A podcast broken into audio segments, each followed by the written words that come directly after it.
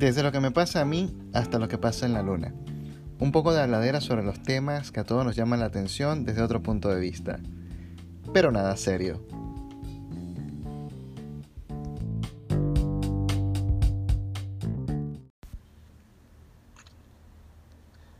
Hoy un suceso a nivel mundial conmocionó al mundo. Y ese suceso fue que Epic Games en su plataforma de juegos eh, puso gratis a Grand Theft Auto 5 eh, y los servidores colapsaron. Pero colapsó a un nivel increíble yo en mi experiencia me sentí tal cual como si hubiese estado pidiendo la cita para la postilla. Mira igualito. O sea, faltó que dijera eh, introduzca su número de cédula eh, su número es, el terminal de su número de cero no corresponde con el día de hoy. Por favor, espere hasta el viernes o hasta el lunes, que son las fechas. Y aquí tiene la lista de, la, de los terminales de cédula que aceptamos por semana. Epic Games, luego de que al inicio de la semana eh, eh, tuviera todos en ascuas con la salida del nuevo motor gráfico de Unreal Engine, sí, malísimo mi inglés pero Unreal Engine es, eh, en su versión 5 salió el miércoles, si no me equivoco. O fue el martes, no estoy muy claro.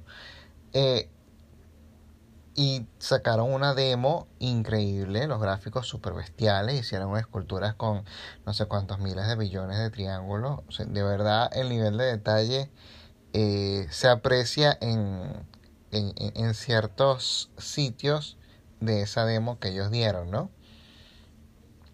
Sin embargo, bueno, ya tú puedes imaginar de que al salir esta nueva tecnología para hacer juegos para la consola de PlayStation 5, eh, eh, la gente va a, visitar más el sitio, ¿no? Para descargarlo, para ver cuáles son los planes de financiamiento, para ver cómo X, para descargárselo. Y eso no es una cosa que pese eh, 100 meguitas o que pese no no señores son no sé cuántos gigas son no sé no voy a decir número pero son en, en el orden de más de tres dígitos de gigas entonces eh, no solo que, que anuncian la salida de su nuevo motor gráfico sino que también anuncian que este juego va a estar gratuito y Grand Theft, Auto ha sido una de las franquicias más jugadas.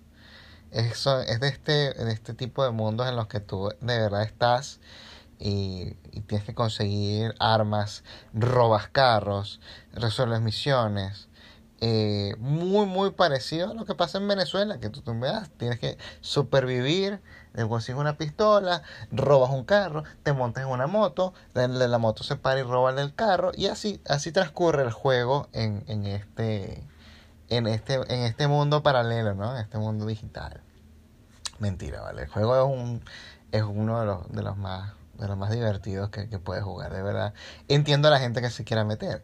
La cosa es que en este momento de mi vida, de verdad no envidio al encargado de tecnología de la empresa de Epic Games. De verdad, ese IT Manager en este momento, cuando yo estoy haciendo este podcast, ese señor todavía debe estar despierto, trabajando.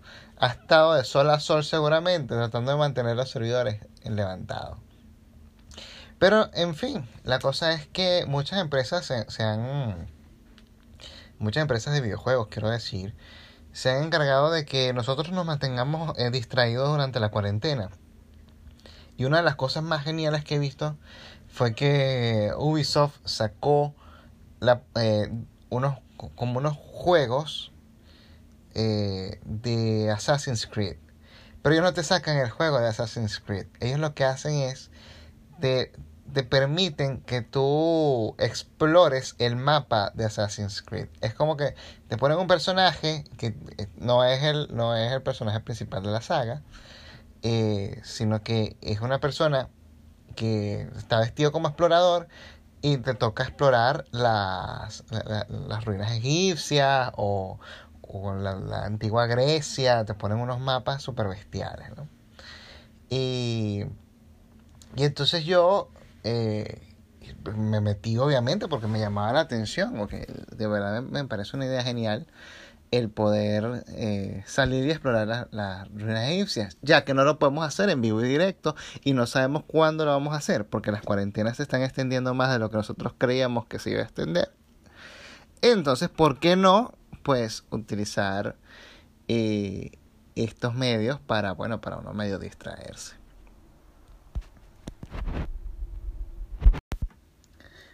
Voy a usar este segmento ya para agradecer a la gente que, ha escuchado los episodios de, del podcast de Nada Serio. Eh, esto sí es en serio. Eh, gracias por escuchar mis, mis loqueras, porque esto es un podcast que yo estoy usando para aprender, eh, obviamente, número uno, a hablar. hacer todo lo posible porque no se me salga una sola grosería durante, el, durante la transmisión. Y em, de verdad para pues para conocer este tipo de tecnologías no de verdad que que he recibido eh, pues críticas muy positivas. A mucha gente le ha gustado. Eh, me encanta que, que, hay gente que se identifica con, con las cosas que digo y, y, para mí esto es un mundo completamente nuevo, ¿no? Yo, yo crecí admirando a, por ejemplo, a Luis a, a ahorita eh, que está esta nueva onda de los, de los podcasts, veo mucho a Alex Concalvo y a, y a Jean-Marie, eh, a Alex Varela, eh, sí, sí, sí tengo mucho tiempo siguiéndolos, al mismo Chumel Torres. Eh. Entonces, eh, que, que se abra esta posibilidad de, de poder yo también hacer como una contribución a, a, que ustedes se sientan un poco más, más chéveres, más, más animados, ¿no? Me hace sentir bastante bien y sé que a ustedes también les hace sentir bien. Una vez más, mil gracias y vamos a seguir en esto, pero vamos a divertirnos porque esto no es nada serio.